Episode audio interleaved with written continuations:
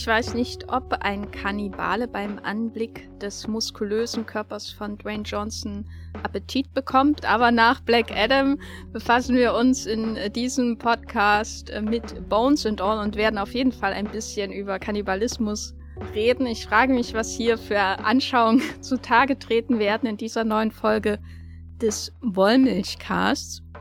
Dafür bin ich wie immer verbunden mit Matthias Hopf. Hallo Matthias. Hallo Jenny. Mein Name ist Jenny Ecke und wir sprechen heute über den neuen Film von Luca Guadagnino, äh, der in Venedig Premiere gefeiert hat. Bones and All ist der Titel. Es ist eine Adaption eines Romans von Camille de Angelis. Wir werden eintauchen in dieses Road-Movie mit äh, Timothy Chalamet und Taylor Russell und wir werden ihn äh, natürlich auch spoilern. Das heißt, wenn ihr Bones and All noch nicht gesehen habt, dann tut das und hört hinterher diesen Podcast oder hört ihn sowieso. Viel Spaß bei diesem Podcast.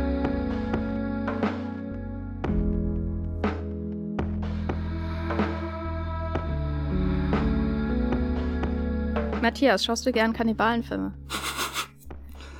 Ich habe vor Bones and All tatsächlich überlegt, ob ich überhaupt Firmen in diesem Genre bin. Und ich glaube, ich bin es überhaupt nicht.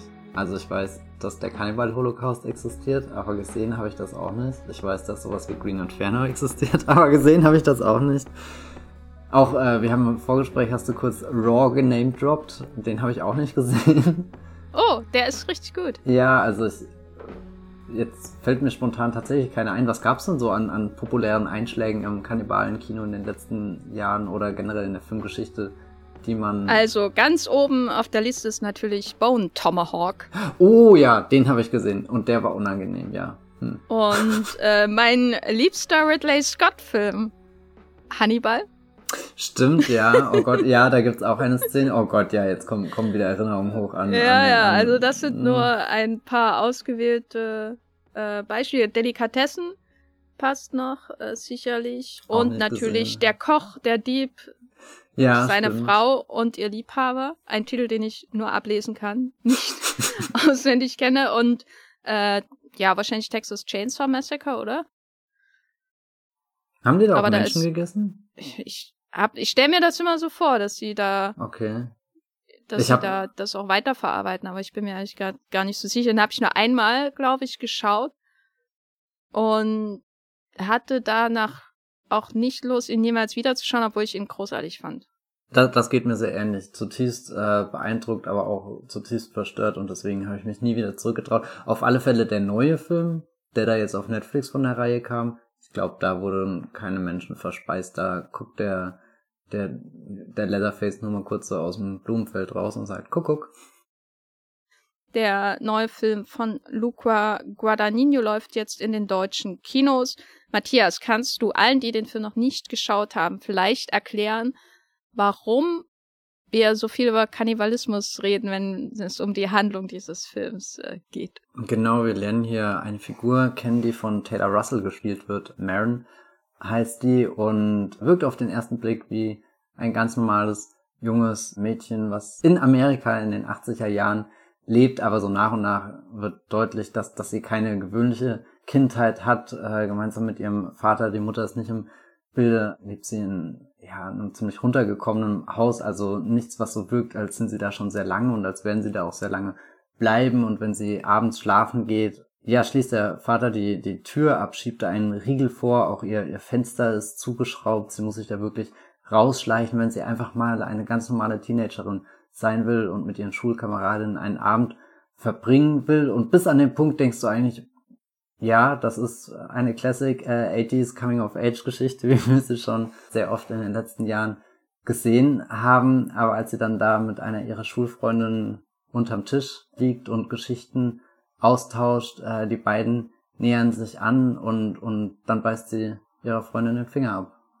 Und das in einem überaus explizit dargestellten Moment, der, der klar werden lässt, dass das nicht einfach eine gewöhnliche Geschichte des Erwachsenwerdens, der Selbstfindung ist, sondern dass sie offenbar großen Hunger hat, dass sie eine Kannibalin ist, dass das irgendwie in ihr steckt, dass das auch impulsartig auftritt, dass das in der Vergangenheit schon aufgetreten ist, dass das der Grund ist, warum äh, sie mit ihrem Vater mehr oder weniger die ganze Zeit in einem Fluchtzustand lebt und die nächste Flucht soll dann aber auch die letzte sein, weil als sie danach dann wieder aufwacht, hat ihr Vater im Endeffekt auch schon den, den Brief oder beziehungsweise eine Kassette für sie aufgenommen, wo er ihr ihre ganze Geschichte erzählt und auch zu Protokoll gibt, dass, dass er das nicht länger mitmachen kann. Und in, ab dem Punkt ist sie auf sich alleine gestellt und beginnt ihre Reise durch verschiedene Bundesstaaten in Amerika und muss dabei feststellen, dass sie nicht die einzige ist. Also es, dieser, dieser Kannibalismus wird im Film selbst nie benannt, aber sie begegnet dann verschiedenen Menschen, die sie auch als, als Eater bezeichnen. Hat man schon fast das Gefühl, man ist in so einer Walking Dead Welt, wo, wo von Beißern die Rede ist. Also es wird viel gebissen äh, und viel gegessen.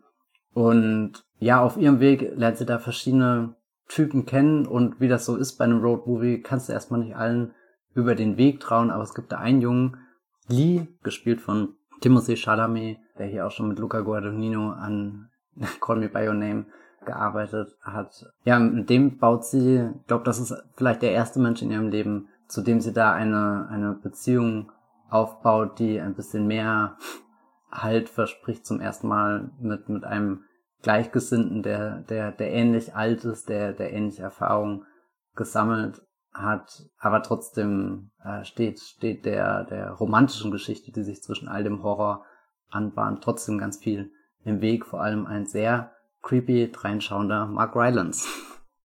Sully. Sully, genau. Sully, nicht zu verwechseln mit Sully, gespielt von Tom Hanks im Clint Eastwood-Film Sully, auch wenn man die, glaube ich, gut austauschen könnte oder gegen, jeweils ersetzen könnte miteinander. Und es würde die beiden Filme bestimmt noch besser machen.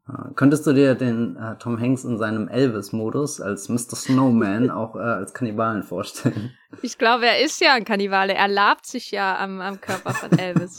äh, und oh, wird dann immer rundlicher, je länger der Film dauert. Was, was wäre das Kannibalen-Äquivalent zu Let It Snow? Let it bleed? Ich weiß nicht. Ich stelle mir die ganze Zeit noch Mark Rylance vor, wie er, wie er vor dem Untersuchungsausschuss in Clint Eastwood Sully sitzt und erklären muss, warum alle Passagiere ähm, gestorben sind, obwohl die Landung funktioniert hat. Okay. Ich, ich stelle mir gerade ehrlich gesagt sowohl Mark Rylance als auch Tom Hanks und Bridge of Spies äh, von Steven Spielberg vor und sie entdecken beide, dass sie Kannibalen sind. oh Gott. Aber wir sind ja ja bei Bones and All eine nicht ganz so lustige Angelegenheit, kann man glaube ich sagen.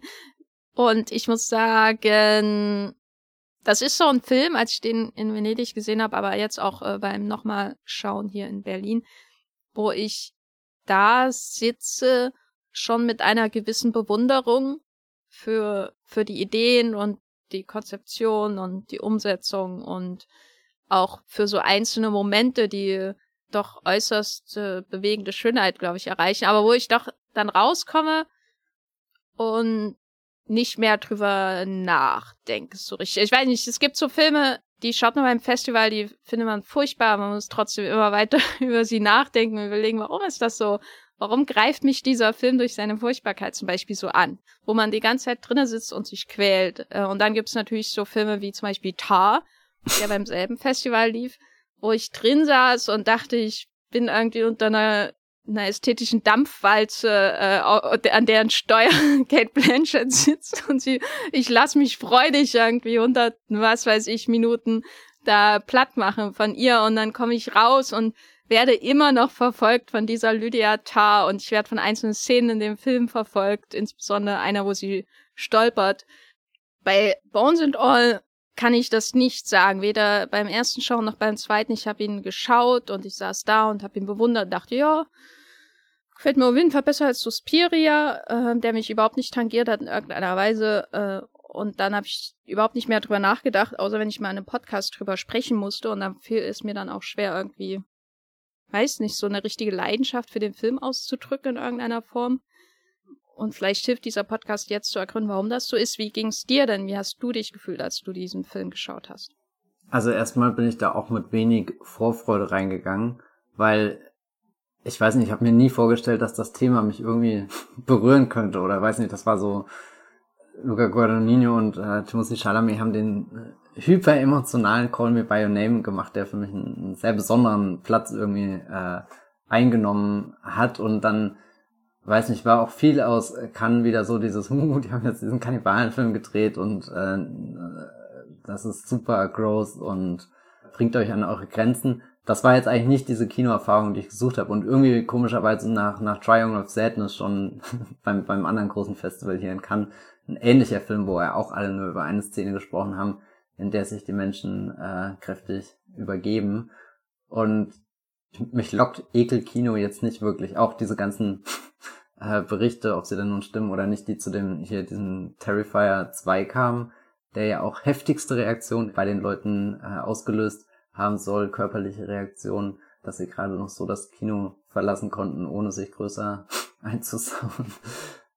Ja, ich weiß nicht, war ich ein bisschen immer vor der Frage, gucke ich denn den Film und genieße den oder wird der noch mehr ähm, anstrengend als sowas wie Suspiria? Weil bei dem geht's mir, glaube ich, sehr ähnlich wie dir, dass ich den zwar gucke und aus vielen Gründen beeindruckt bin, aber jetzt auch nicht mehr wirklich zurückgekehrt bin, weil, weil irgend, irgendwas von mir an dem Film hängen geblieben ist. Also mir fällt gerade wirklich kein guter Grund ein, warum ich den jetzt unbedingt nochmal schauen sollte. Ich glaube, da, da finde ich jeden anderen Guadagnino-Film würde ich eher zum, zum Rewatch einlegen. Aber dann kam irgendwann dieser Trailer zu Bones and All.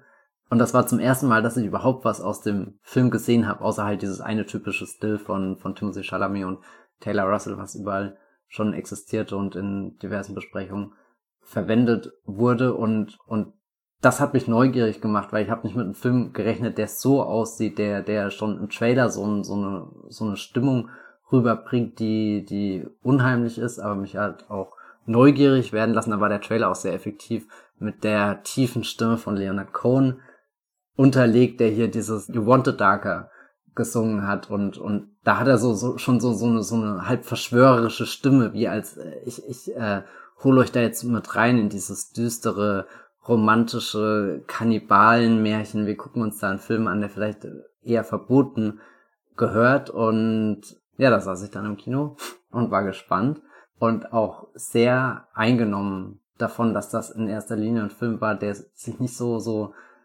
also ich hatte nie diese Distanz, die ich hatte, wenn ich Suspiria angeschaut habe. Also Suspiria hat sich oft auch wie so eine intellektuelle Übung angefühlt von, ich habe diese, diesen, diesen Film als Vorlage, der ja einfach nur pures Kino ist, der Farben ist, der Musik ist, der aufgerissene Augen und, und sowas ist. Also so der, der erste Suspiria, der, der überschwappt dich ja mit allem, was das Kino kann und, und Guadagnino macht dann so was ganz Distanziertes daraus, bettet das dann natürlich auch noch in dieses Deutschland-Setting und so weiter ein und den habe ich eher interessiert geguckt und war von vielen Sequenzen einfach beeindruckt. Und bei dem Bones and All bin ich einfach direkt reingeschwappt in, in dieses durch Amerika Streifen. Das Einzige, was mich irritiert hat, waren die, die Einblendungen der Bundesstaaten. Er verwendet da die Abkürzung und macht das in einer Schriftart, die sehr im Widerspruch zu der, der körnigen Ästhetik des Films steht. Also der fühlt sich ja schon an, als ist er so aus den 80ern geschöpft.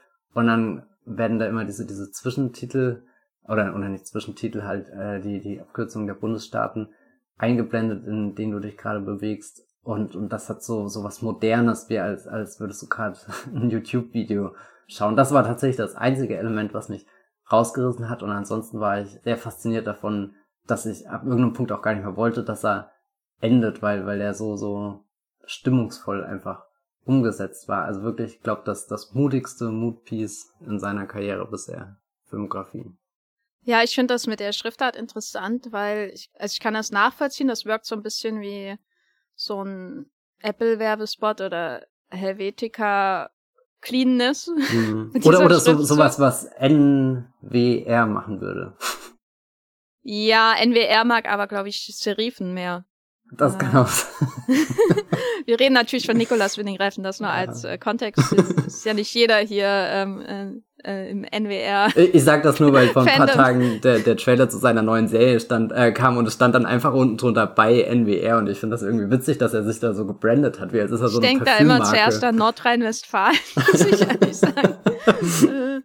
Äh, aber wie gesagt, man hat diese Cleanness der Bundesstaaten-Einblendung und die ist, glaube ich, auch ein bewusst gewählter Widerspruch zur Roughness dessen, äh, was man eigentlich sieht, also der rauen Bildoberfläche natürlich, aber auch äh, der, der rauen äh, Umgebung, in denen sich die Personen, insbesondere in der ersten Hälfte des Films, befinden und natürlich der Bemühungen, den Film in den 80er Jahren zu situieren. Also das ist ja kein Zufall, dass der Vater dann einschläft vor einem ollen Fernseher mit Rudy Giuliani drinne und dann gibt es mehrere Momente, wo man eine Rede von Ronald Reagan im Hintergrund hört. Also da geht, also es ist ja kein zeitloser Film in irgendeiner Hinsicht, sondern es ist ein Film, der sich sehr, sehr viel Mühe gibt, auch mit den Kopfhörern zum Beispiel, äh, mit denen sie die Kassette von ihrem Vater hört. Das sind ja so, so, also Stranger Things hafte Bemühungen, die das, den Film in den 80ern zu situieren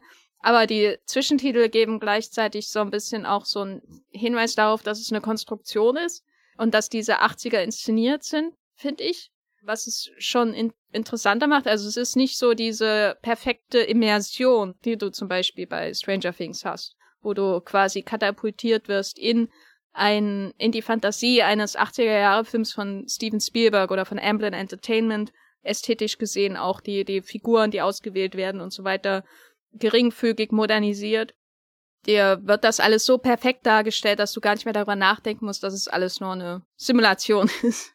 Und bei Bones and All wird das, glaube ich, ja, also habe ich das Gefühl, da, der ist sich der Film durch, durch diese, diesen Kontrast zwischen den Titeln und dem, was man eigentlich sieht und hört und was da konstruiert wird, sehr bewusst, dass er, dass er die 80s durchspielt. Ja, da haben wir schon das Roadmovie erwähnt. Also es geht ja von einem Staat in den anderen, Virginia, Ohio und so weiter, Nebraska dann irgendwann auch. Und dann haben wir aber einen Kannibalenfilm vor uns. Das heißt, es ist ja nicht nur ein Film, in dem zufällig jemand Menschen isst statt äh, Hühnchen, wobei äh, auch Hühnchen gegessen wird, sondern und Speck vor allem. Darüber müssen wir auch reden, dass Timothy Chalamet in dem Film erst Cerealien mit Milch isst und dazwischen Speck. Das fand ich am widerlichsten von allem, was dieser Film tut, muss ich sagen. Also die eine Szene, wo die in dem Diner sind, falls du dich erinnerst, und das Mädchen zuschaut, wie sie miteinander reden.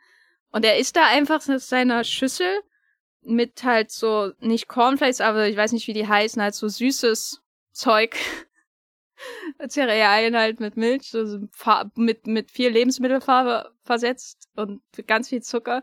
Und dann bringt die Kellnerin Speck so richtig knackig gebratenen Speck und er isst das so dazwischen zwischen der Milch und Matthias. Ein gutes Frühstück, Hat ich das oder? nicht angewidert. Also Brunch-Konzept verstanden? Nein, ich finde das, also Kannibalismus ist ja eine Sache, aber das. das aber geht das geht zu weit. Da hat Luca Guadagnino den Bogen überspannt. Aber wie gesagt, das ist nicht nur ein Film, wo jemand auch Menschen ist, sondern es ist ein Film, der ja auch mit ähm, so ein bisschen den Elementen des Kannibalenfilms arbeitet, gerade durch die anderen Figuren, die hineinkommen.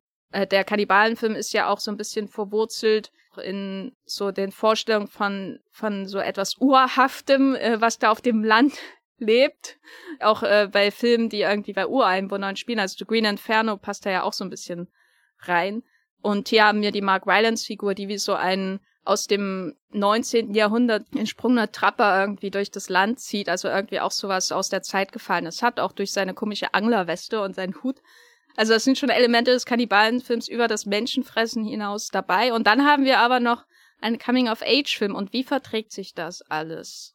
Es geht erstaunlich gut Hand in Hand. Also ich glaube, das dominierende Genre ist für mich sogar irgendwie dieser Coming-of-Age-Film, wo, wo ich mich oft an äh, auch sowas wie, äh, weißt du, was ich denken musste an hier, Never Rarely, Sometimes Always. Völlig anderes Thema. Aber du hast auch eine junge Figur, die sich auf eine sehr lange Reise durch ein Amerika macht und da in erster Linie allein ist. Also selbst wenn sie Gleichgesinnte trifft, wie, wie, ich glaube bei Never Rarely ist das ihre Cousine, die sie da begleitet. Und, und trotzdem hast du das Gefühl, sie, sie muss den ganzen Film erstmal für sich allein stemmen. Und das habe ich bei der Taylor Russell-Figur auch, dass es passiert ja auch, dass sie sich von äh, der Timothy Chalamet-Figur wieder trennt, ehe die beiden wieder zusammenführen. Also sie muss das alles alleine durchgehen, muss, muss allein für sich rausfinden oder sich erstmal daran arrangieren, okay, das bin ich offenbar, das ist irgendwie, äh, jetzt hat mich sogar hier mein Vater zurückgelassen. Jetzt finde ich da ein bisschen mehr aus. Hast auch so ein bisschen Into Wild. Emil Hirsch hätte da auch mal kurz auftauchen können und Hallo sagen. Also das war für mich definitiv das äh, dominierende Genre und dann musste ich auch manchmal an sowas denken wie So finster die Nacht. Das ist jetzt kein Kannibalenfilm, sondern ein Vampirfilm, aber auch junge Figuren, die da irgendwie zurechtkommen und du merkst, da, da hängt so ein Genre dran und mit diesem Genre sind auch ein paar größere Ideen, Bilder, fast schon sowas wie eine Mythologie verbunden. Und das passiert für mich das erste Mal, wenn eben die Rylance-Figur reinkommt, sowohl für sie als auch für uns Zuschauende klar wird, okay, sie ist nicht die einzige, es gibt mehr davon. Und Mark Rylance hat schon so ein ganzes Vokabular, der führt dann das Wort Eater ein und sagt, er hat eine Regel, er als Eater ist keine anderen Eater und er als Eater kann andere Eater riechen, sogar über, über mehrere Kilometer hinweg. So, er hat sie aus seinem, aus dem, aus dem Vorhof oder so schon entdeckt, dass, dass sie da irgendwo ganz weit weg an der Bushaltestelle allein ist und dadurch werden, werden Kannibalen fast schon zu sowas wie, wie Vampiren oder Werwölfen.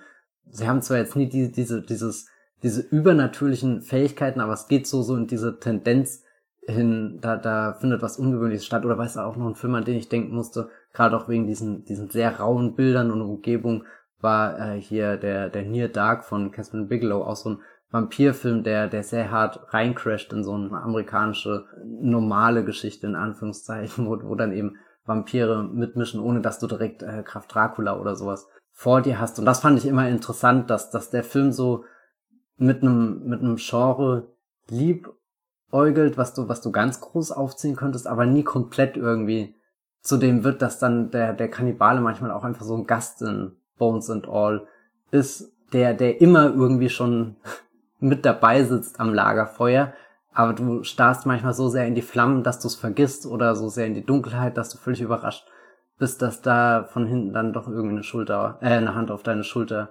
gelegt wird und dann ist er wieder da, der alte Freund, der Kannibal. Und du musst rausfinden, kannst du dich mit ihm arrangieren oder, oder fährst du halt davon.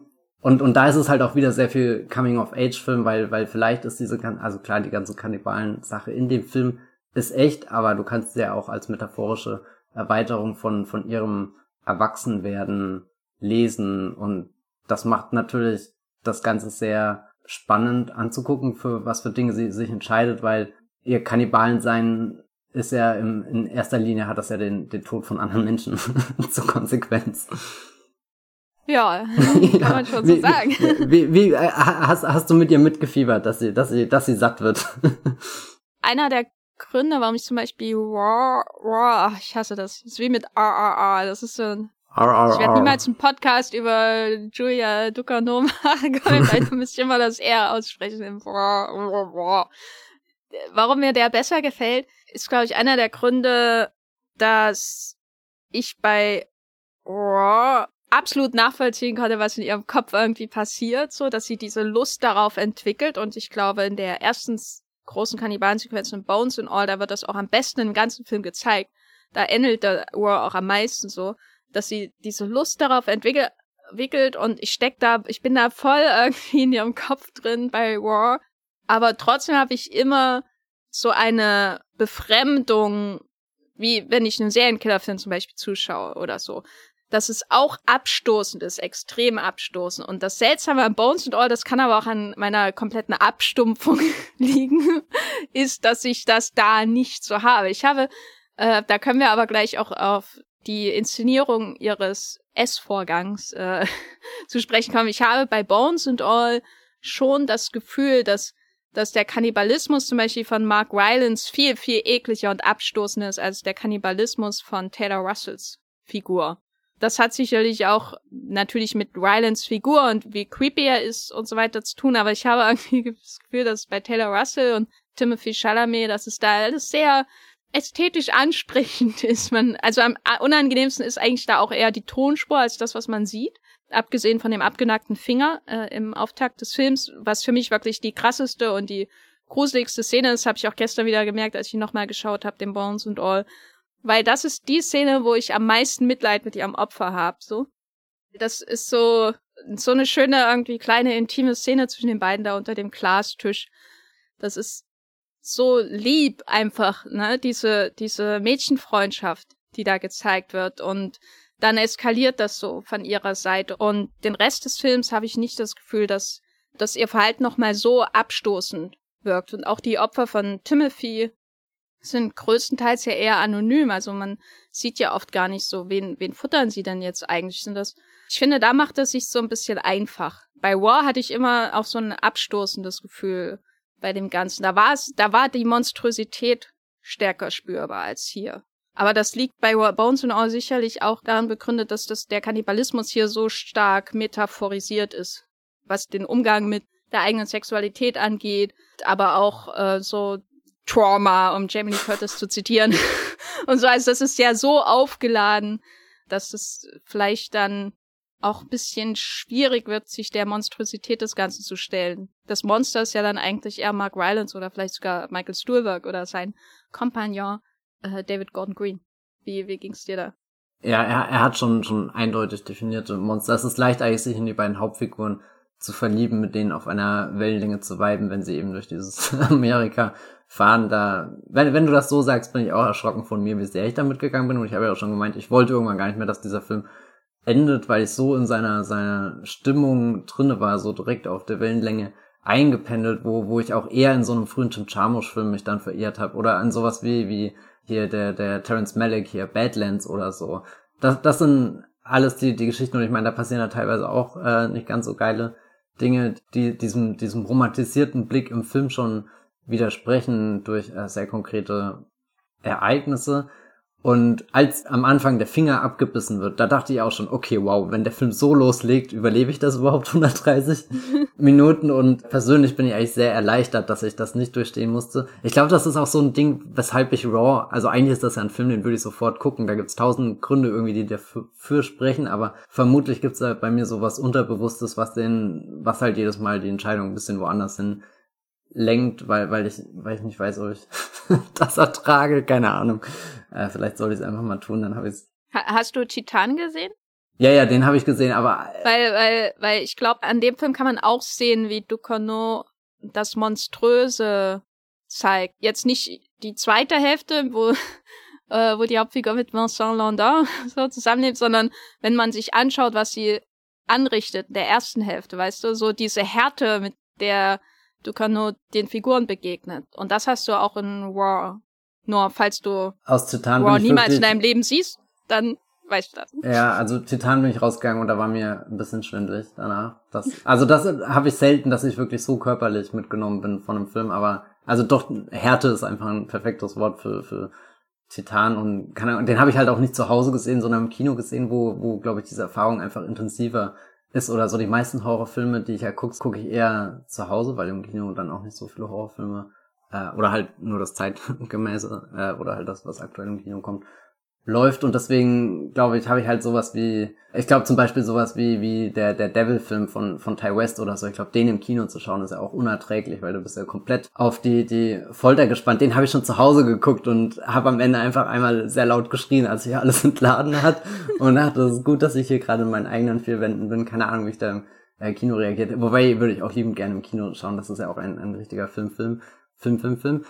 Äh, wo, wo wollte ich jetzt eigentlich hin? Die Essensszenen vielleicht? Ja, ja, genau. Und also wie gesagt, ich bin letzten Endes erleichtert, dass, dass er sich, da, dass er zwei Lager an Kannibalen aufmacht, nämlich die einen, mit denen du irgendwie mitfiebern kannst, so komisch es sich anhört, und halt die, die als klare Creeps inszeniert werden und ja auch eine Bedrohung für, für die Protagonisten werden, wo, wo ich dann eher in dem, dem Coming-of-Age-Modus drin bin, wo es einfach viele, viele Aspekte gibt, mit denen du dich eher identifizieren kannst. Und gut, dann ist halt da dieses komische Kannibalen-Ding. Aber du hast ja auch schon gesagt, vieles findet offscreen statt und, und vieles sind ja auch eher, wir sehen sie blutverschmiert oder so, aber wir sehen halt nicht wirklich, wie sie diesen, diesen unfassbaren Akten machen, halt einen lebenden oder einen toten Körper auseinanderzunehmen. Das macht ja, glaube ich, die, diese erste, dieses Finger abbeißen, das ist ja schon so ein richtiges Abreißen, da ist ja sofort die Haut runtergefetzt, du siehst irgendwie den Knochen da rumhängen und, und sowas, also es gibt dann später nochmal einen Moment, wo, wo in den Bauch reingelangt wird und geguckt wird, was man da rausfischen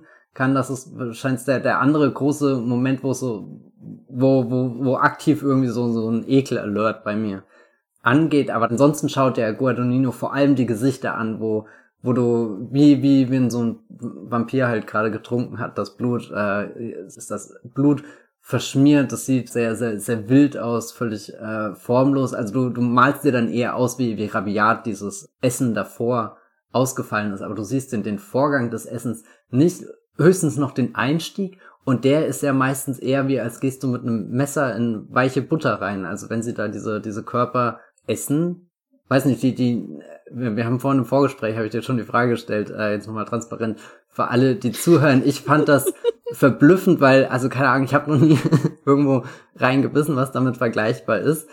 Aber ich war immer verdutzt, wie, wie leicht das denen in dem Film fällt. Also so wie als, als hätten sie einen extrem starken Kiefer, extrem spitze Zähne, als können sie sich da wirklich wie dieses Messer durch warme Butter durchschneiden. Und, und das fand ich interessant, dass das so, so ein, denen so leicht gefallen ist, einfach diesen, diesen Menschen zu essen. Jetzt gar nicht auf dieser Ebene, okay, oh mein Gott, du isst gerade einen Menschen, sondern also wirklich dieses rein, rein, wie, wie bewerkstelligst du das praktisch? Musst du den irgendwie zubereiten, auseinanderschneiden, keine Ahnung was. Also alles so Dinge, wo, wo ich mit meiner wenigen Kannibalen-Horrorfilm Erfahrung mich gefragt habe, wie, wie zeigen sie das? Und es ist dann wirklich so simpel, wie als würde halt jemand in so einem Asterix-Comic in so ein, so ein, weißt du, Wildschwein beißen, was sie gerade gebraten haben und. Jetzt habe ich das Vorstellung von Obelix. Oh Gott. In, in Bones und All sitzt da an der Stelle von Michael Stuhlbarg. ja, aber. Asterix und Obelix, David Gordon Green und Michael Stuhlbarg. oh Gott, was, was ist jetzt, wer fällt in den Zaubertrank? Äh, ich würde sagen Michael Stuhlbarg. Einfach, das ist das, was ich am meisten sehen will. Ja, also, also diese, diese Leichtigkeit des Essens ist, glaube ich, ein sehr großer Abstraktionseffekt für mich, dass das da nicht, also, wenn die schon anfangen würden und da wie so ein, mh, dran rumfetzen würden, irgendwie wie so, so ein Köter, der gerade irgendwie einen Knochen vorgeworfen kriegt oder so. Das ist eigentlich das, was ich mir eher erwartet hätte, aber dass sie da einfach reinbeißen, wie als essen sie ein Stück Kuchen, hm.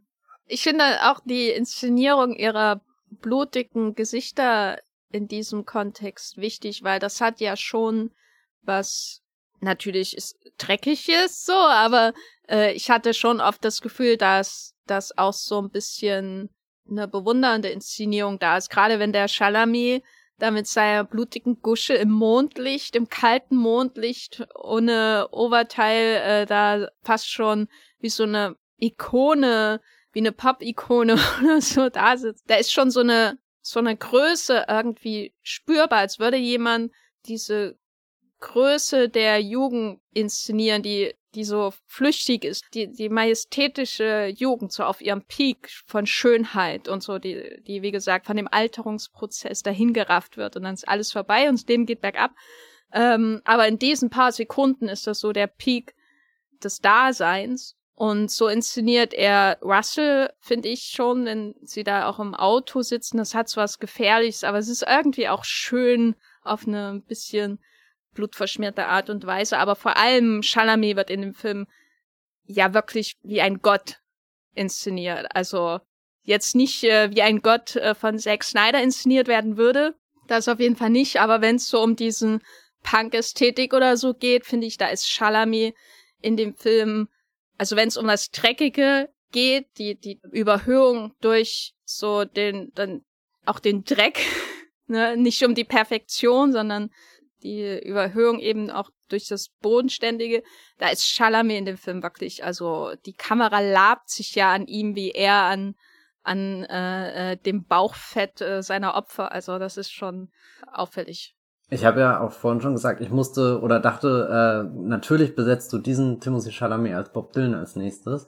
Und da, also er ist wirklich so ein, so ein halber Rockstar manchmal. Oder beziehungsweise der Jugendliche, der gern so wäre ja, wie der Rockstar. David Bowie, würde ich sagen. David ja, Bowie. Ja, okay. Also ich will weder Bob Dylan noch David Bowie hier vorwerfen oder andeuten, dass die eventuell andere Fleischvorlieben hatten. Naja, David Bowie nachweislich in der Hangar Vampir gewesen. Ne?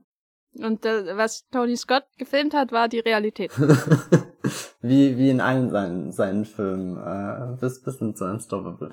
Ja, nee, aber also ich finde find diese Umschreibung von, von Chalamet, wie er inszeniert wird, wirklich sehr, sehr treffend von dir. Und hab mich auch ertappt, wie ich da mitgegangen bin mit diesen Bildern. Und äh, ist nicht Guadagnino auch immer schon mal für so ein Scarface-Remake im Gespräch gewesen? Und das ist ja auch ein Film, oder weiß nicht, ich habe den auch nur einmal gesehen, halt den, den Pacino, den anderen, äh, hier das Namengesicht habe ich leider noch gar nicht gesehen. Aber der Pacino-Film ist ja auch im popkulturellen Gedächtnis sehr durch so, so Posen verankert von, von Leuten, die du eigentlich jetzt nicht in diesen, diesen Posen verklären solltest. Und in dem Moment hat's dann auch ein bisschen für mich Klick gemacht, warum Guadagnino vielleicht Interesse an dieser Scarface-Figur hat, weil wenn, wenn, wenn El Pacino da am Ende da rumsteht, ist das ja fast schon wie, wie so ein Timothy Chalamet, der, der am Ende seines Phrases da ein bisschen in den, die, den, den Himmel guckt, die Dämmerung setzt ein, ein bisschen der, der frische Wind von den amerikanischen Landschaften bläst um ihn rum, er ist jung, er ist frei, er ist lebendig, lebendiger denn je. Also da, ja, weiß nicht, wird dieser Kannibalismus auch so ein bisschen so zu so einem Ausdruck, nach was man sich als Jugendlicher sehnt, irgendwie dieses endlich ankommen, endlich verstanden werden, endlich dieses man selbst sein, wo dann auch alle erwachsenen Figuren ausgeblendet sind, weil die lassen einen entweder im Stich, kommen nicht mit oder sind halt in dem, was du eigentlich cool findest, das machen die auch nur in uncool, in creepy eben. Also so, weißt du, so Timothy Chalamet will der Kannibalen-Rockstar sein, aber sobald er den Mark Rylance Kannibalen sieht, sieht er halt keinen Rockstar, sondern halt diesen komischen, alten, verdatterten... Das ist ein Hey, hey Fellow Kids Typ. Ja, ja, genau, hier ist Steve Fushimi und hat dann auch noch seine komische Unterhose, Unterhemd an.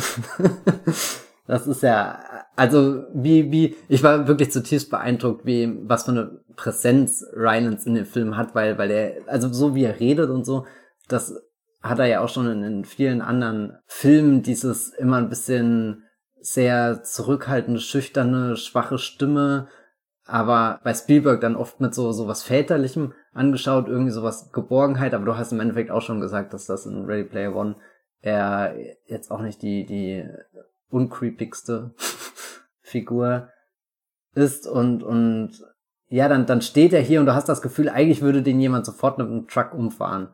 Also vielleicht sogar Timothy Chalamet selbst mit seinem, seinem Truck, den er durch das Amerika durchsteuert. Und trotzdem ist er so eine widerspenstige Steh-auf-Figur. Wobei er muss nicht mal aufstehen, er bleibt, wird ja eher einfach stehen gelassen aber er läuft dann so hinterher, wird so, so magnetisch oder eben durch It Follows. Ah, It Follows, ja, da, da ist der nächste große Horrorfilm. Also das, das, das hat den, den Rylance schon zu einer sehr faszinierenden Präsenz für mich gemacht in dem Film. Ja, ich muss auch sagen, Rylance war für mich das einzig Irritierende an dem Film. Es war wirklich so, als ich es geschaut habe. Also ich mag äh, Mark Rylance sehr als Schauspieler. Ich mag ihn auch in den Spielberg-Filmen, vor allem natürlich in Bridge of Spies, den ich äh, großartig finde.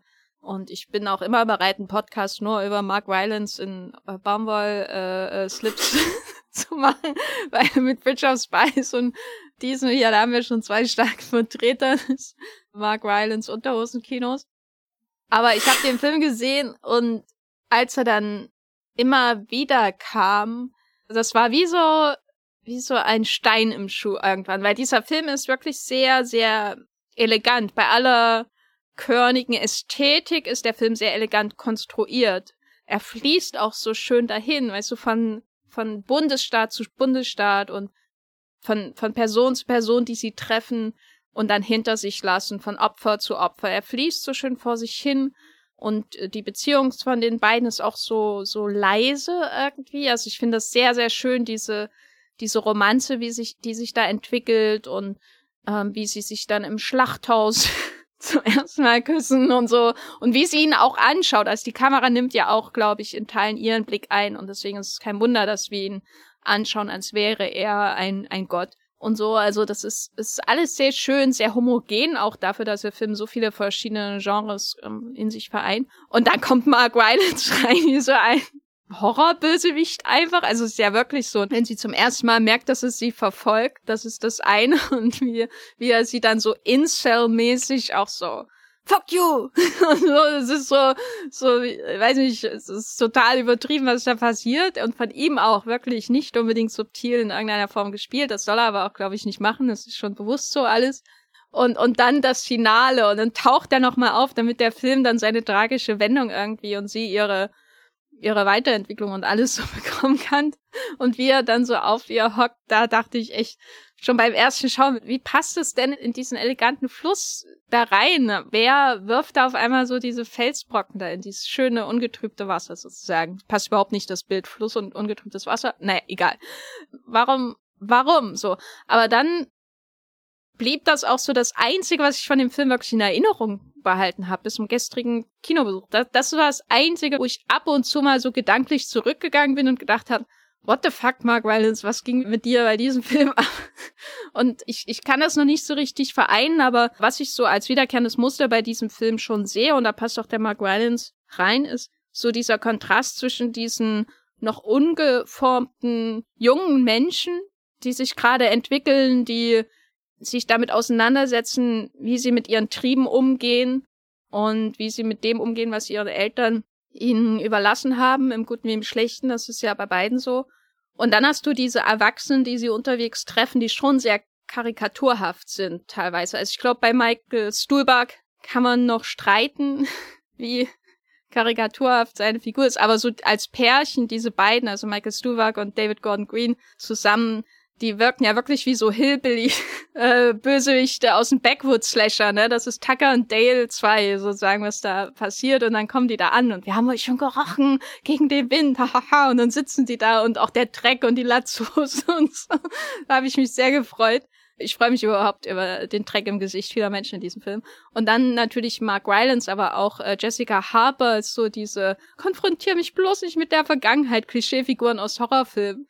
Die sind alle sehr fest, finde ich. Das sind alles sehr feste Typen von Figuren, die Erwachsenen. Ich meine, es sind alle Erwachsenen im Film, aber die, die Erwachsenen Erwachsenen so. Und ich glaube, so kann ich mir auch die Gestaltung von Rylans Figur irgendwie logisch erklären, dass es um diesen Kontrast auch geht, um diese verschiedenen Wege, die diese beiden einschlagen können als Kannibalen.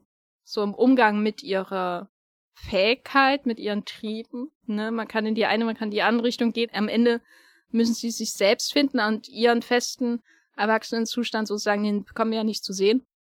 Hat dich das denn überhaupt nicht irritiert, wie aufgedreht und übertrieben er da auf seinen matschigen Faulzähnen herumschlabbert und äh, wie er da so spricht, das ist ja sowas von forciert, alles, was er hier tut. Also sowohl die leisen als auch die lauten Töne. Äh, doch, doch. Also der, wie gesagt, ich war sehr fasziniert, fast schon hypnotisiert. Fängt mit seiner Anglerweste Weste und den ganzen Buttons da an. Also das war schon irgendwie die erste Red Flag für mich. Keine Ahnung warum, aber irgendwie verbinde ich das mit nichts äh, Beruhigendem. Äh, die Zähne sind definitiv etwas, was dann auch wieder interessant wird, wenn wir ihn ja irgendwie in den Körper beißen sehen und eigentlich hast du das Gefühl, bricht er sich jetzt die Zähne da ab, aber nee, er kommt gut irgendwie durch das äh, Menschenfleisch durch, I guess. Was ich gerade spannend fand, wie du es erst ausgeführt hast, mit, die sind alle sehr fest. Es gibt dieses eine Bild von den Erwachsenen und die verkörpern das. Und ich glaube, deswegen ist es ja auch so verblüffend, dass Timothy und Taylor Russell am Ende einfach diese Entscheidung treffen können. Okay, und jetzt lass uns uns versuchen, lass uns dieses normale Leben versuchen. Irgendwie das, was, was diese Erwachsenen, die halt starr und, und keine Ahnung, also sehr, sehr, ich glaube, Luca äh, ist ein sehr großer Fan von der Jugend, ehrlich gesagt. Und, und Erwachsene sind für ihn eher so, so Figuren, wo es, wo es sehr schwer ist, ranzukommen. Und ich glaube, irgendwie der Film, der da vielleicht sogar am weitesten geht, ist dann was wie Call Me By Your Name, der ja ganz, ganz, ganz, ganz, ganz am Ende der Vaterfigur einen Monolog gibt, der, der dir so viel mehr Menschlichkeit irgendwie über die, die Figur verrät, als jetzt die, die junge Figur den ganzen Film ihr, ihr zugestanden hätte oder so. Und, und Bones and All ist definitiv, oder jetzt auch hier äh, seine, seine, seine HBO-Serie, die er da gedreht hat, We Are Who We Are, das, da ist er ja am, am meisten in der Perspektive von, von Jugendlichen drin und jetzt in, in Bones and All also klar, die, die sind am, am Reisen, am Suchen, am sich orientieren, aber eben dann am Ausprobieren. Die können das halt machen. Ich könnte mir nie vorstellen, dass der Stuhlberg irgendwann sagt, naja gut, du, wir packen jetzt Campingstuhl ein und ziehen halt mal wieder in das Haus zurück. Irgendwie, aus dem wir abgehauen sind, weil wir dachten, das ist vielleicht auch das Leben, das wir führen müssen, wenn wir eben Kannibalen sind oder so. Das habe ich auch das Gefühl, dass das bei vielen dieser erwachsenen Kannibalen-Eater-Figuren ähm, mitschwingt, dass sie, dass sie, also klar, all, all das sind irgendwie ausgegrenzte Menschen aus einem Amerika, was eh nicht wirklich äh, wirkt, als, als existiert da große Gemeinschaft. Also durch all diese Orte, Straßen, so durch, die wir durchfahren, das wirkt ja auch alles schon ein bisschen verlassen, wie als wären da die meisten weggezogen, keine Ahnung, wohin, eine große Stadt oder so, wo kommen wir nicht wirklich zu, zu Gesicht. Also ein, ein sehr, sehr, sehr einsames Amerika, durch das immer durchgefahren wird und, und dass dann eben die, die, die Stuhlberg-Figuren so hm, mein Gott, das ist halt offenbar diese, diese eine Idee, die von uns existiert in der Filmgeschichte, keine Ahnung.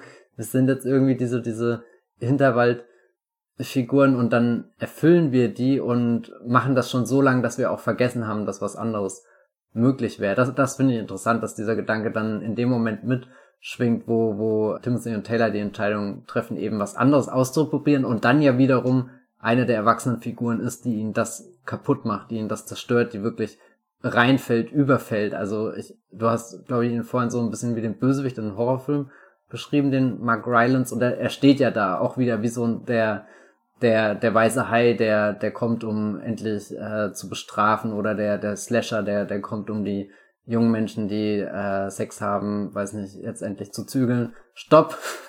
So geht es nicht weiter.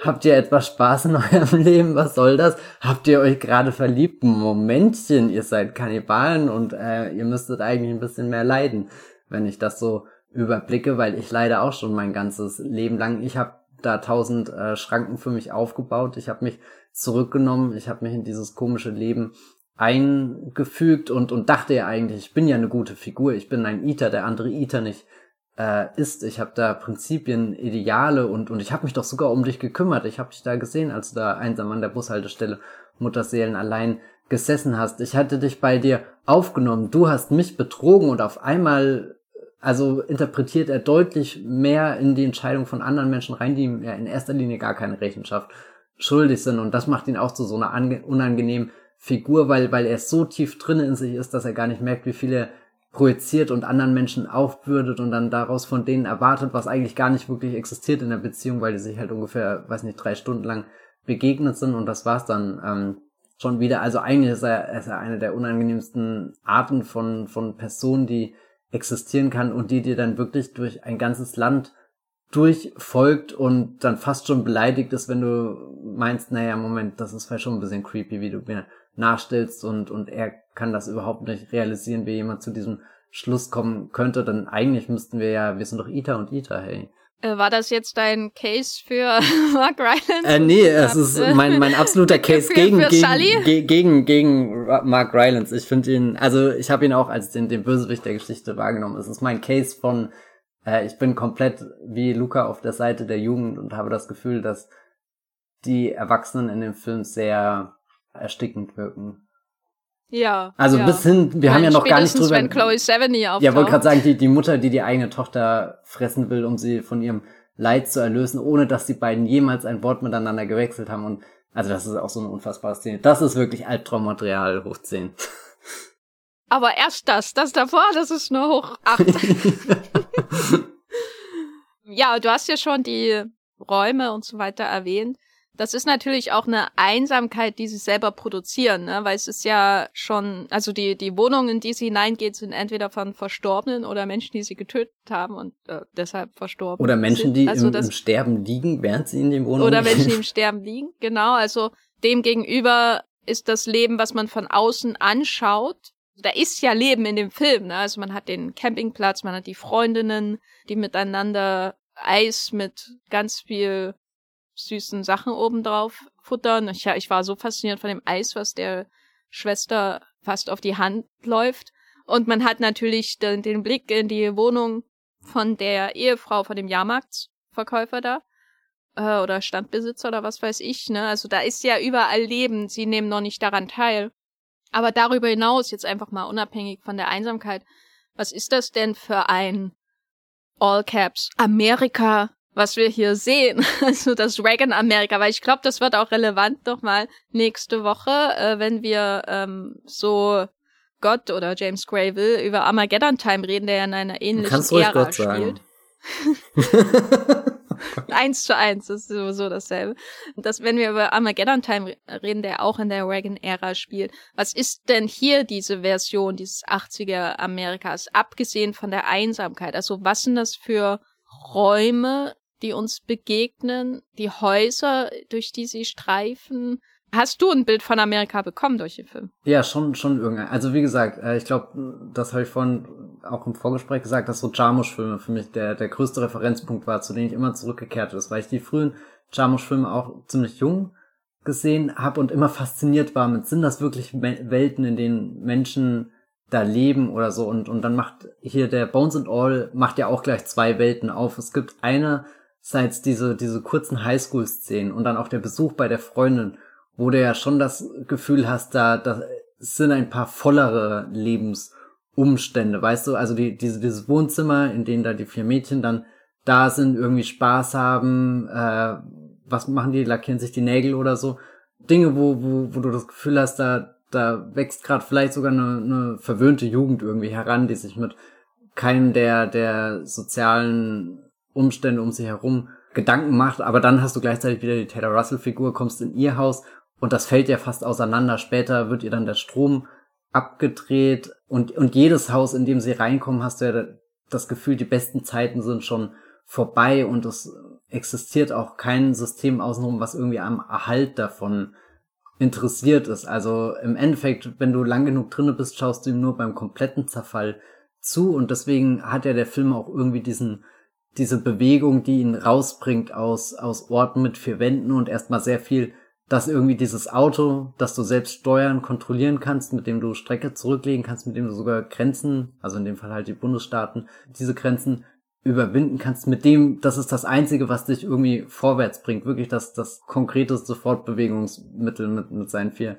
vier Reifen da, Gangschaltung einlegen, Gaspedal drücken und dann hast du um dich rum einfach Landschaften und diese Landschaften können nicht verfallen, egal wie runtergekommen das Amerika außenrum ist. Die, die Landschaften sehen halt je nachdem wie die Sonne steht, gerade ein bisschen gespenstisch oder auch wunderschön, magisch, äh, melancholisch aus. Die, die können alle deine Gefühle, die du da als junger Mensch hast, widerspiegeln. In denen kannst du du selbst sein, wenn du zusammen mit deinem kannibalen Boyfriend äh, auf einem, einer wunderschönen hügeligen Wiese sitzt in den Sonnenuntergang schaust, dass das hätte Malik auch in, in Badlands oder so nicht besser in Szene setzen können. Und es wirkt ja wirklich surreal, wenn sie am Ende diese Entscheidung treffen, wir führen jetzt ein in Anführungsstrichen normales Leben. Und das Haus, in dem sie sind, das strahlt ja schon mehr als jede, jede, jede andere, andere Inneneinrichtung, die wir davor gesehen haben und, und signalisiert dir schon allein durch, durch dieses Strahlen, das ist gerade ein bisschen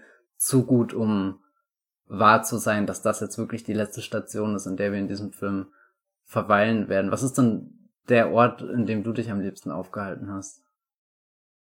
Ja, gar keiner. Also, ich finde, die Natur ist zu überladen mit Bedeutung, als dass ich die wirklich als Raum wahrnehme, in dem ich mich aufhalten könnte.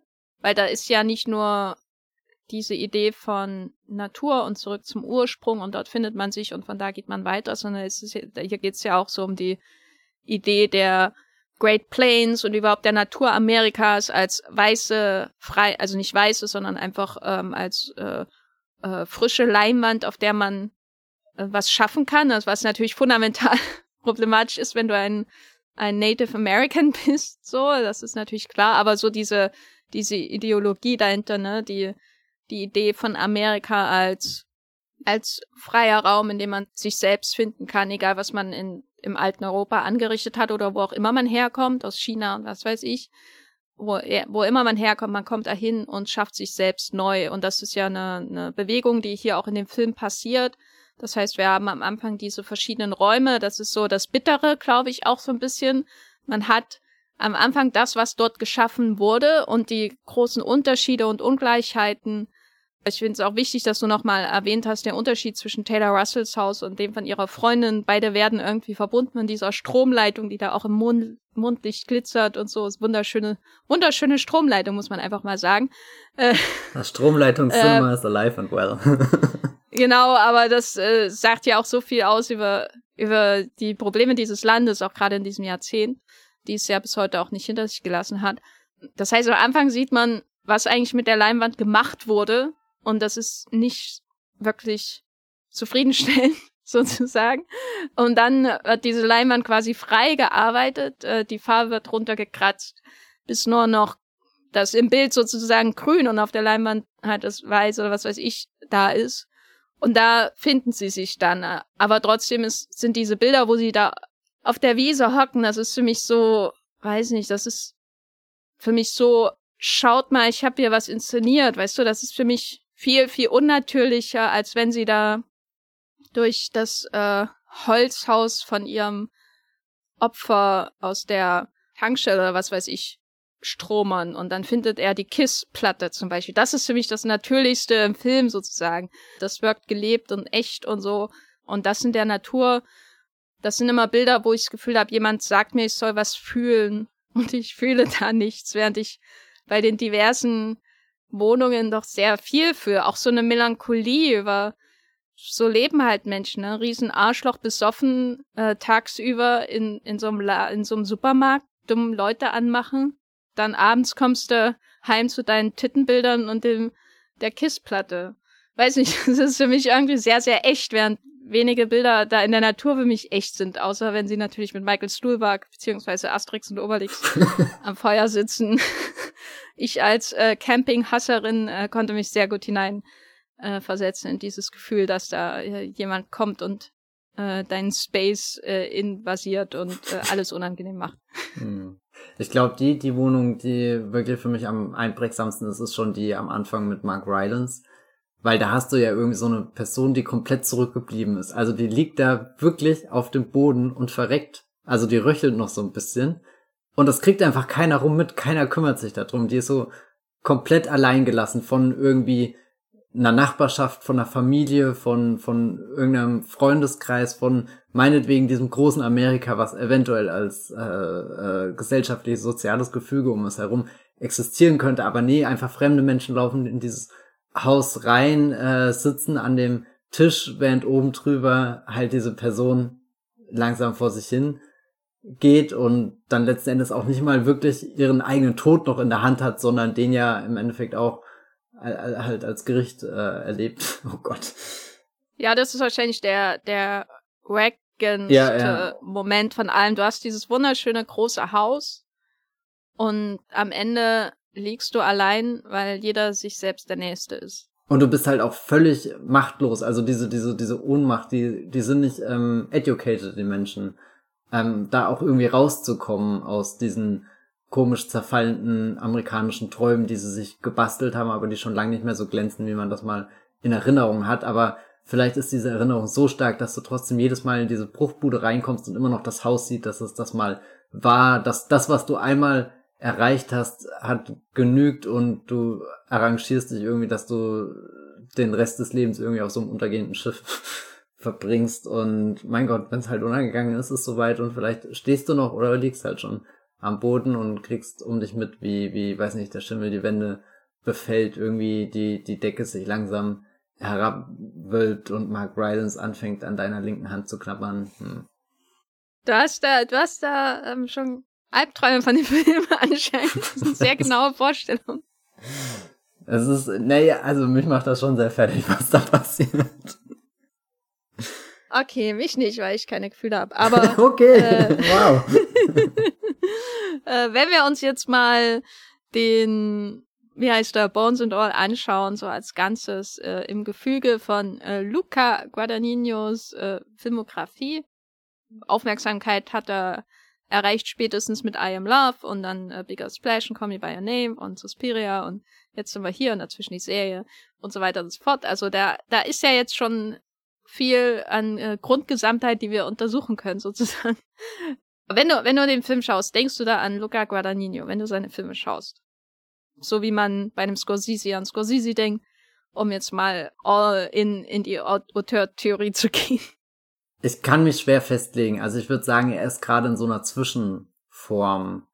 Also, wenn ich mir seine Filmografie anschaue, steht da definitiv Call Me By Your Name als ein, ein Überfilm da drinne. Weiß nicht, ob das jetzt ein schönes Wort ist, aber als definitiv ein Werk, das aus seinem Schaffen herausragt und den ich vor allem als Call Me By Your Name wahrnehme. Den nehme ich weder als den Luca Guadagnino-Film wahr, den nehme ich weder als den Film wahr, den ich damals auf der Berlinale gesehen habe, noch als den Film mit Timothy Chalamet und Army Hammer oder, also weiß nicht, das, das ist einfach Call Me By Your Name ist so, so was eigenes geworden, was, was überlebensgroßes ähm, und das ist passiert nicht bei vielen Filmen und deswegen fällt es mir da so so schwer, weil weil prinzipiell reicht so ein Film schon dass ich von vielen äh, Filmschaffenden einfach komplette Filmografien durchgucke, einfach nur in der Hoffnung, nochmal so einen Film zu entdecken, dass das so ein Grundinteresse da ist. Ich habe, äh, als ich Bones and All, gleich als diese, diese ersten paar Bilder kamen, dachte ich mir schon, okay, das ist definitiv gerade der Regisseur, der als letztes Suspiria im Kino gemacht hat. Also da war schon so ein, so ein intuitiver Punkt, der, der den Film mit seinem früheren, also wirklich dem, dem unmittelbar vorigen Kinofilm verschmolzen hat. Aber ich habe ja vorhin auch schon gesagt, dass die beiden dann für mich in, in sehr unterschiedliche Richtungen gehen, dass bei Suspiria eben ein Film zurückgeblieben ist, bei dem ich die ganze Zeit interessiert, aber distanziert war und dass das hier sowas komplett eintauchbar war, Wahres war und ich habe das Gefühl, er hat irgendwie so eine, also so, so ein Luca Guadagnino-Film hat so einen gewissen Vibe. Du kannst es schon irgendwie alle in eine ähnliche Ecke verorten, aber jeder ist nochmal was anderes und am ehesten kannst du irgendwie so kreative Leute ausmachen, von denen er gerade begeistert ist. Also ich habe vorhin gesagt, du könntest vielleicht sein, sein Schaffen in die Tilda Swinton-Phase unterteilen und jetzt in die Timothy Chalamet-Phase. Dann hast du gesagt, Moment mal, er hat ja auch zwei Filme mit Dakota Johnson gemacht, die dürfen wir natürlich auf keinen Fall übergehen und vielleicht ist er ja auch einer dieser Filmschaffenden, die sehr davon abhängig sind, welche Leute er um sich rum schart, was für einen Tonfall genau seine Filme haben. Also ich glaube, er hat eine konkrete Vorstellung davon, wie sich ein Kino in seinen Augen am besten anfühlen soll. Da ist dann zum Beispiel der Fokus eben auf die Erzählweise seiner, seiner, seiner Filme, dass da viel Ruhe ist, dass da viel mit, mit Einstellungen gearbeitet wird, die dir, weiß nicht, erstmal ein, ein Bild zeigen, das du anschauen kannst, dann schwenkt die Kamera vielleicht oder, oder irgendwas, was ruhigeres, dass du dich auf die Textur von dem ganzen Filmmaterial einlassen kannst, dass er offenbar sehr sehr liebt und so. Und da habe ich dann zum Beispiel, wenn ich bei so einem Film wie Beckett, produced by äh, Luca Guadagnino, lese, ergibt das in meinem Kopf auch sehr viel Sinn. Habe ich das Gefühl. Also wie gesagt, ich kann's. Das ist der, der. Das ist der John David Washington, genau, genau. mit John David, genau, der ist bei Netflix war der. Genau, ja, auch große. Nur nochmal als Kontext, weil ich glaube, erstens gibt's mehrere Beckett Und zweitens äh, weiß ich nicht, wie viele den gesehen haben. Beckett ist der Film, wo Michael Stuhlbarg als Alicia Vikanders Vater zu sehen ist. Also der, ich, ich glaube, vielleicht ist in Wahrheit auch das das große Michael Stuhlbarg Universe, an dem ja. Luca Guadagnino arbeitet. Nur wir haben es noch nicht, äh, äh, wir sind noch nicht den Schritt zurückgetreten und haben dieses große Opus bemerkt. Ja, ich weiß nicht. Sag, sag, sag du mal, wie, wie würdest du ihn einordnen, weil er äh, ist für mich auch noch nicht so ein, so ein, so ein Markenname geworden, wie das Villeneuve oder so in den letzten Jahren geworden ist. Also ich, ich glaube, da, da ist er noch ein bisschen formbarer. Bei Villeneuve weiß ich auch nicht genau, welche Themen ihn wirklich interessieren, aber ich weiß, dass ihn Farben und Kamera und Setdesign, oh, hm, oh, hm, interessiert. Also seine Filme sind in Villeneuves Stil quasi getunkt und unübersehbar, sozusagen. Bei Guadagnino finde ich, in Teilen ist das so. Also zum Beispiel könnte man schon sagen, dass ein Film wie I Am Love da auf jeden Fall mithält mit, mit, sag ich mal, Villeneuves Stilwillen. Aber er variiert das ja auch von Film zu Film. Und ich glaube, am stärksten ist er, wenn er so auf die Zartheit geht, die Zartheit von Gefühlswelten, insbesondere von jungen Menschen. Ich glaube, das ist das, was seine größte Stärke ist, jenseits von, uh, ein hübsches Bild, weil das ist auf jeden Fall auch eine große Stärke von ihm. Also auch in, in Bones and All gibt es ja so rein vom Framing her unglaubliche Bilder. Also zum Beispiel, wenn sie äh, äh, ihn verlässt, also ähm, Timothy Chalamet und er da im Vordergrund in dem Auto schläft und sie da im Hintergrund äh, da verschwindet über die Wiese und so. Das ist ja ein unglaubliches Bild. Also gemäldemäßig fast schon. Und das finde ich noch stärker, als wenn sie da irgendwo in so einem überhöhten romantischen Bild auf einer Wiese rumhocken oder so und den Sonnenuntergang anschauen. Aber ich glaube, die Stärke ist wirklich in diese jungen Seelenwelten hineinzuschauen. Also ich musste deswegen gerade ähm, auch hin und wieder an John Hughes denken. Nicht, dass ich die beiden unbedingt als Filmemacher oder so vergleichen würde, Na, aber ich habe manchmal das Gefühl, ihre Interessen. ich habe so ein bisschen das Gefühl, dass ihre Interessenlagen ähnlich sind und auch ihre Talente in die Richtung gehen. Wobei John Hughes ja auch Trains, Planes und Automobiles gemacht hat und äh, das ist ja ein Erwachsenenfilm und der ist großartig. Also da geht's auch, er hat da einfach eine gute Einsicht in ähm, Menschen an sich. Und wenn ich versuche, Guadagnino näher zu kommen als Autorenfilmer, um mal so ein altmodisches Wort äh, zu verwenden, dann kommt zum Beispiel so ein Film wie Suspiria immer daher und dann denke ich, nein, da biegt er sich auf was zurecht, was, was nicht zu ihm passt. So, also der Film ist in jeder Hinsicht viel zu gewollt. Da ist eben, was du ja auch beschrieben hast, so dieses intellektuelle Konstrukt irgendwie da und dem muss ästhetisch dann entsprochen werden und alle Gefühle, alle Authentizität, alle Echtheit verschwindet irgendwie unterdessen bei dieser ähm, intellektuellen Übung, die der Film halt darstellt. Während wenn ich jetzt Bones und All schaue, da habe ich auch das Gefühl, ich sehe was Konstruiertes. Da kommen aber immer Momente der Echtheit durch. Aber dann denke ich wieder, ja, aber Bigger Splash und I Am Love, die gehen doch eigentlich eine ganz andere mhm. Richtung. Fand ich auch sehr, sehr gut. ich denke nicht wirklich bei Guadagnino Filmen an Guadagnino, außer wenn ich, wenn ich so ein Classic Guadagnino Moment sehe und das ist meistens eher dann so, so ästhetisch bedingt. Also zum Beispiel, wenn ich einen schlechten James Gray Film sehe, nicht, dass sowas existiert, ähm, habe ich immer noch einen James Gray Film, weißt du? Wenn ich einen schlechten Guadagnino sehe, dann habe ich sowas wie Suspiria.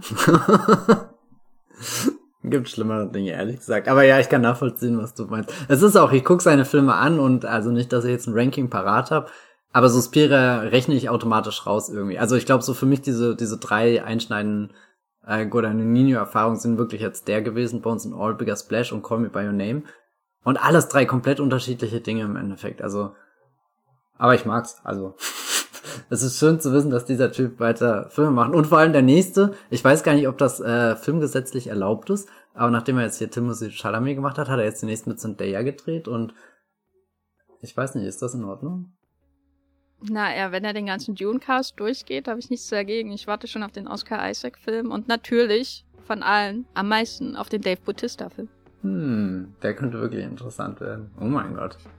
Dave Bautista macht am Pool auch eine gute Figur, wie man in äh, Knives of Out. Er ist das komplette Gegenteil von, von Timothy Chalamet in Bones and All, der, der aber auch, also ich glaube, ähm, so wie Dave Bautista von manchen Leuten inszeniert wird, so inszeniert im Endeffekt Guadagnino auch den, den Körper von, von Chalamet, gerade in dem Film. Also er sieht da ja schon sehr viel Schönheit in ihm. Auch wenn er auf den ersten Blick sehr mager wirkt. Ja, das ist der Heroin-Schick, würde ich sagen. Das passt auch voll in die 80er.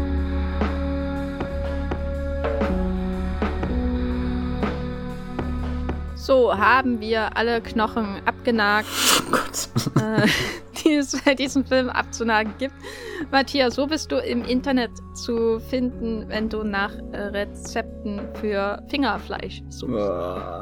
Ich bin traue mich das gar nicht in die Google-Suche einzugeben. Wer weiß, wer dann morgen vor der Tür steht. Aber ich bin auf Twitter unterwegs als Bibelbrox mit 3 ähm, B. Da könnt ihr äh, mir folgen oder ihr könnt auf meinem Blog vorbeischauen. Das Filmfilter. Ihr könnt auf Moodplot Texte von mir lesen und ihr könnt mal im Pewcast vorbeischauen von Pew Pew Pew De, da habe ich zusammen mit dem Sascha äh, sehr viele Podcasts aufgenommen zu der Star Wars Serie Andor. Falls euch das interessiert, da passieren auch grausame Dinge, aber aufgegessen wird bisher noch keiner. Bisher. bisher. Wer weiß, was in Staffel 2 passiert. Jenny, was ist dein Lieblingsrezept für, naja, du weißt schon.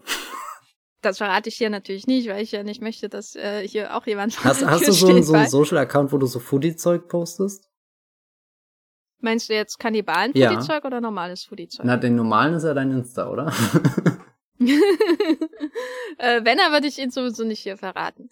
Aus Sicherheitsgründen. Ich bin übrigens danach gleich zum Späti gegangen, nachdem ich den Film gestern Abend gesehen habe und habe mir eine Riesentüte Chips mit Riffel, Riffelchips geholt. Aha. Und die habe ich komplett aufgegessen gestern Abend. Okay, wow. Aber das nur als Kontext für diesen Podcast. Ähm, ich bin bei Twitter zu finden als Gafferlein oder Jenny Jecke Und bei Movieplot schreibe ich natürlich auch unter dem Namen, meinem Namen, meinen richtigen Namen. Und bei Letterboxd könnt ihr mir auch folgen. Da schaue ich auch aktuell wieder ein paar mehr Filme. Und da findet ihr mich auch als Jenny Jacke oder The Gapper. Weiß ich gar nicht, ob man mich danach findet. Und ja, ich glaube, das ist es so im Großen und Ganzen. Wenn ihr diesen Podcast mögt, dann gebt doch in eurer Podcast-App eine positive Bewertung ab. Das äh, hilft uns, neue Menschen finden, die reinhören, sich dann wundern, warum wir über ähm, Rezepte, über Kannibalismus sprechen und dann sofort wieder abspringen und uns nie wieder hören. Ähm, und ich kann nichts weiter sagen, außer vielen Dank fürs Zuhören und bis zum nächsten Mal. Tschüss. Ciao.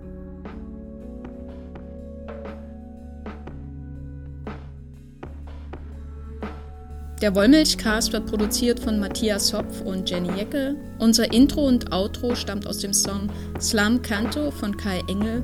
Ihr könnt den Podcast bei allen gängigen Apps abonnieren und wir freuen uns über Kommentare und Bewertungen bei iTunes.